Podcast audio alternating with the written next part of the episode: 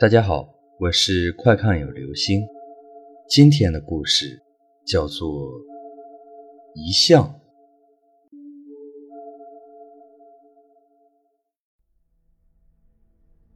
这几天我有点感冒，晚上吃过药后就迷迷糊糊的睡着了。半梦半醒间，我隐约听到一种声音，这种声音让我心里非常不安。这是唢呐的声音。我对这种声音极其的敏感，也很不喜欢。这是吹给死人听的丧调。我一个机灵醒了过来，仔细的听着这种声音。现在我的四周一片黑暗，在这黑暗的环境下，听着唢呐的催命之音，我突然很害怕。我从小就对唢呐的声音非常惧怕。小的时候听我父亲讲，唢呐是给死人送魂的。也是催魂的。过去的棺材店老板要是很久没有生意上门，他就会请来一帮子吹唢呐的来他店门前吹。这种尖锐的声音会传遍整个小镇。这样连续吹上几天后，真的会有人死去，然后他的棺材也就有人买了。也可能是我最近感冒的缘故，体弱胆虚。我感觉随着这种声音，我的魂魄好像也要跟着飞出去了一般，如同梦魇般的，我的身体动不了，不是动不了，是不敢动。在这黑暗的环境中，我总觉得我的身边还躺着另一个人，也许是那个死人。我去，不能总是自己吓自己。我心里想着。咬牙起身，把开关打开，卧室里亮了，感觉也好了些。现在是后半夜三点四十七分，听声音传来的方向，应该是我的隔壁。难道是隔壁的那个老太太？我有点突然，这个老太太看起来挺硬朗的样子，怎么会说没就没了？我穿上衣服，准备过去看一眼。毕竟邻居这么多年了，过去上炷香祭奠一下吧。走出门，外面下着小雨，阴冷阴冷的。我紧了紧衣服，看到隔壁门前有三四个人，唢呐的声音就是他们吹出来的。离得近了，这种声音更是让我心跳加速。我快速地穿过了他们的队伍，进到了灵堂里面。灵堂里，老太太的儿子和儿媳身着白布麻衣，头戴白色的尖形白布帽，正跪在摆放着遗像的灵案前。我走过去，拍了拍那个男人的肩膀。那个男人非常惊觉地转身看着我，我被他这异样的举动吓了一跳。那个男人看到是我，才舒了一口气，对我说道：“张哥，是不是吵到你了？”我摇了摇头说：“小吴，节哀，老太太什么时候走的？”小吴红着眼圈说：“哎，昨天晚上八点多。”我想了想，那个时候我刚吃过药睡下了。我点了点头说：“有没有什么我能帮到你的？”小吴说：“没事，张哥，你回去休息吧，一会儿天亮了。”我就送我妈去殡仪馆了。我可以去上炷香吗？小吴犹豫了一下，什么也没说，只是点了点头。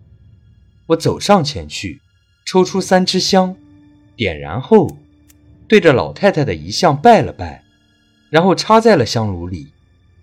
我抬眼看了一下老太太的遗像，我的心猛地一缩，这老太太的遗像怎么这么吓人？遗像中。老太太的两只眼仁向上翻着，嘴角似笑非笑，怎么看怎么不对劲。这时，老太太的眼角有一丝红色的液体流了下来，这是血吗？我被吓得后退了一步，身后的小吴连忙扶住了我，问道：“张哥，你怎么了？”我手指着老太太的遗像问道：“这这老太太的遗像是谁照的？怎么是这副表情？”小吴哽咽地说道：“我家老太太一辈子没照过相，这是她临死的时候照的。”我说：“那她眼角边的血是怎么回事？”小吴大惊，问道：“庄哥，你说什么？哪有血啊？你可不要乱说啊！”我忙指向老太太的眼角的位置，说道：“这不就在这吗？”回头一看，我也傻了。老太太的遗像虽说还是那么诡异的样子，但眼角边的血没有了。我揉了揉太阳穴，小吴在旁边说道：“张哥，我看你可能是睡眠不好，产生幻觉了吧？你快回去歇着吧。你能来给我妈上炷香，我谢谢你了。我想可能也是，最近感冒没好，再加上半夜被那个唢呐声吵醒。”可能真的是出幻觉了。我拍了拍小吴的肩膀，说道：“哎，不好意思啊，吓到你了吧？我最近生病了。你说的对，我这就回去。如果有什么要帮忙的，尽管跟我说。”小吴点点头，把我送了出来。回到家后，我又躺回到床上，沉沉的睡了过去。小张。帮帮我！我正睡得昏天黑地的时候，突然耳边传来了一个老太太的声音：“嗯，嗯。”我迷糊的回道：“帮什么忙啊？有事等我睡醒了再说。”说着，我翻了个身。你不是说，如果有什么需要帮忙的话？就尽管跟你说嘛。那个老太太的声音在我身后再次传来，我猛地一下睁开了眼睛，这声音这么熟悉，是隔壁老太太的声音。此时我有一种魂飞天外的感觉。小张，你帮帮我，他们不让我闭眼呢。你转过来看看我，你看看我的样子啊。说实话，我被吓得快尿出来了。别笑话我，这事要是你们遇到，也会和我一样的感觉。我没有回身，我一动不敢动。这时，我感觉有一只硬邦邦的手搭在我的肩膀上，他想把我翻过来。那只手真硬啊，而且非常用力，我的肩头一阵的刺痛。我死死地闭上了眼睛。拼命的用力反抗着他的手，我哪里敢回头去看他？光是想着他的遗像中的样子，就够让我发毛的了。小张，你不是说你会帮忙的吗？你帮帮我，他们不让我闭眼呢。我死死的压着自己的身子，我的心都快跳出了嗓子眼儿。突然，我肩头上的那只手消失了。